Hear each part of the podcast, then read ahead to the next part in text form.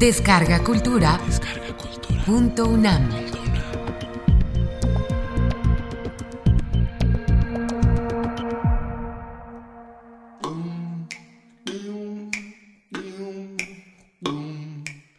Fragmento de El año en que me enamoré de todas, que se titula Una historia de amor. Use la hoz.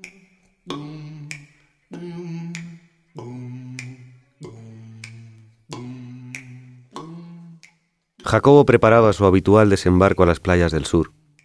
Paula se volvía dos semanas a Galicia. Belén no se perdía su mes de agosto en Asturias. Néstor iba, cómo no, a las fiestas de Vitoria y a las semanas grandes del norte. Iria ya llevaba un mes instalada en la casa de comillas de su novio actor. El verano de Madrid tenía planes para todos mis amigos, menos para mí. No podía darme lujos. El periódico no se publicaba en agosto. Se avecinaba un verano sin amigos.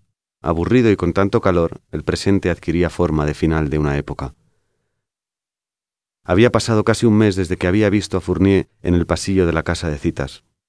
A buen seguro, creería que ese era uno de mis vicios. No me lo encontraba por la escalera ni en el balcón. Para sacarlo de dudas tendría que acudir a su encuentro.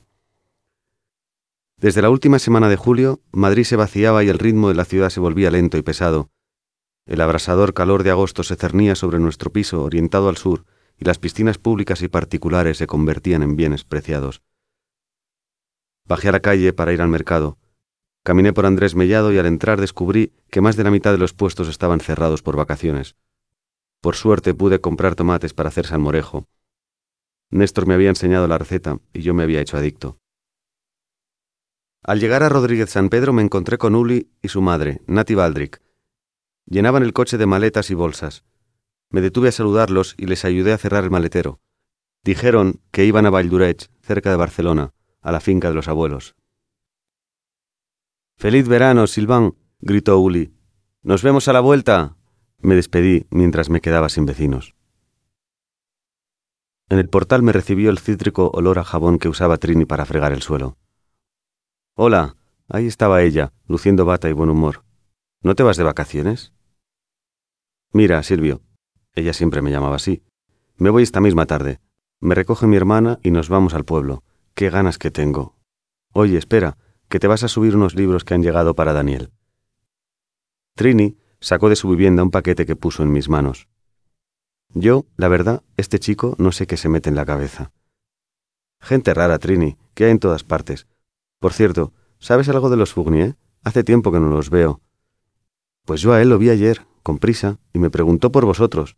Me dijo que no se os oía, que como ya no hacéis fiestas, Trini conocía la vida de todos los vecinos y si le dabas un poco de cancha, te hacía un croquis con los tejemanejes de cada uno. ¿Sabes si se van de vacaciones? Normalmente sí, te cuento. El padre de ella es alemán, pero la madre de Salamanca, y van siempre a Ciudad Rodrigo, que tienen ahí un chalecito.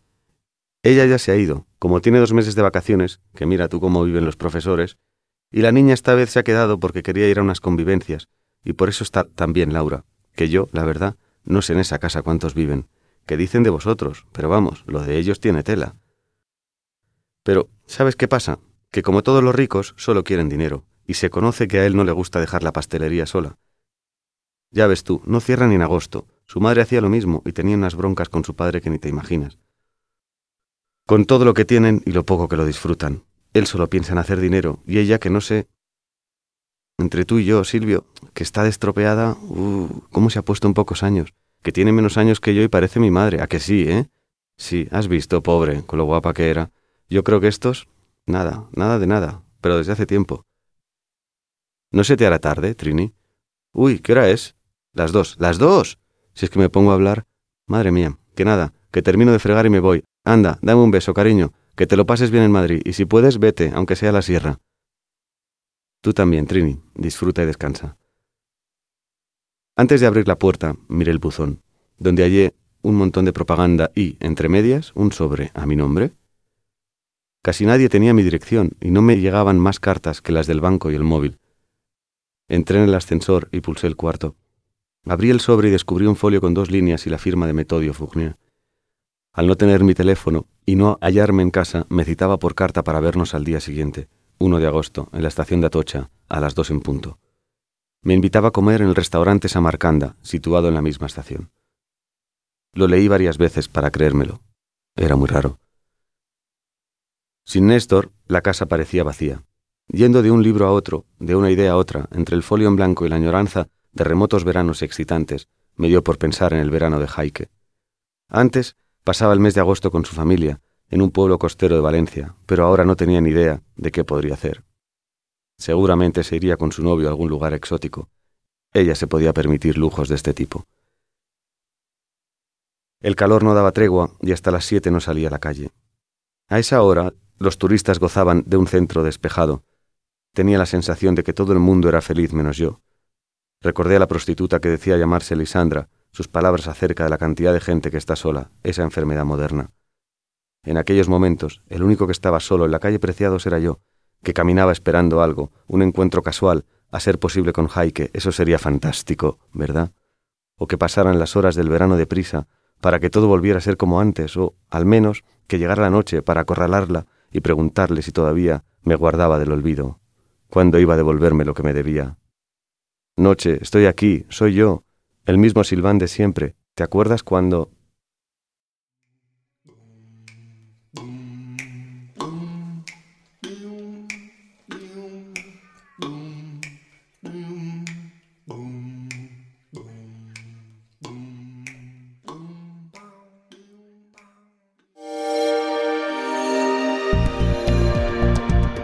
Descarga Cultura. Descarga Cultura. Punto UNAM.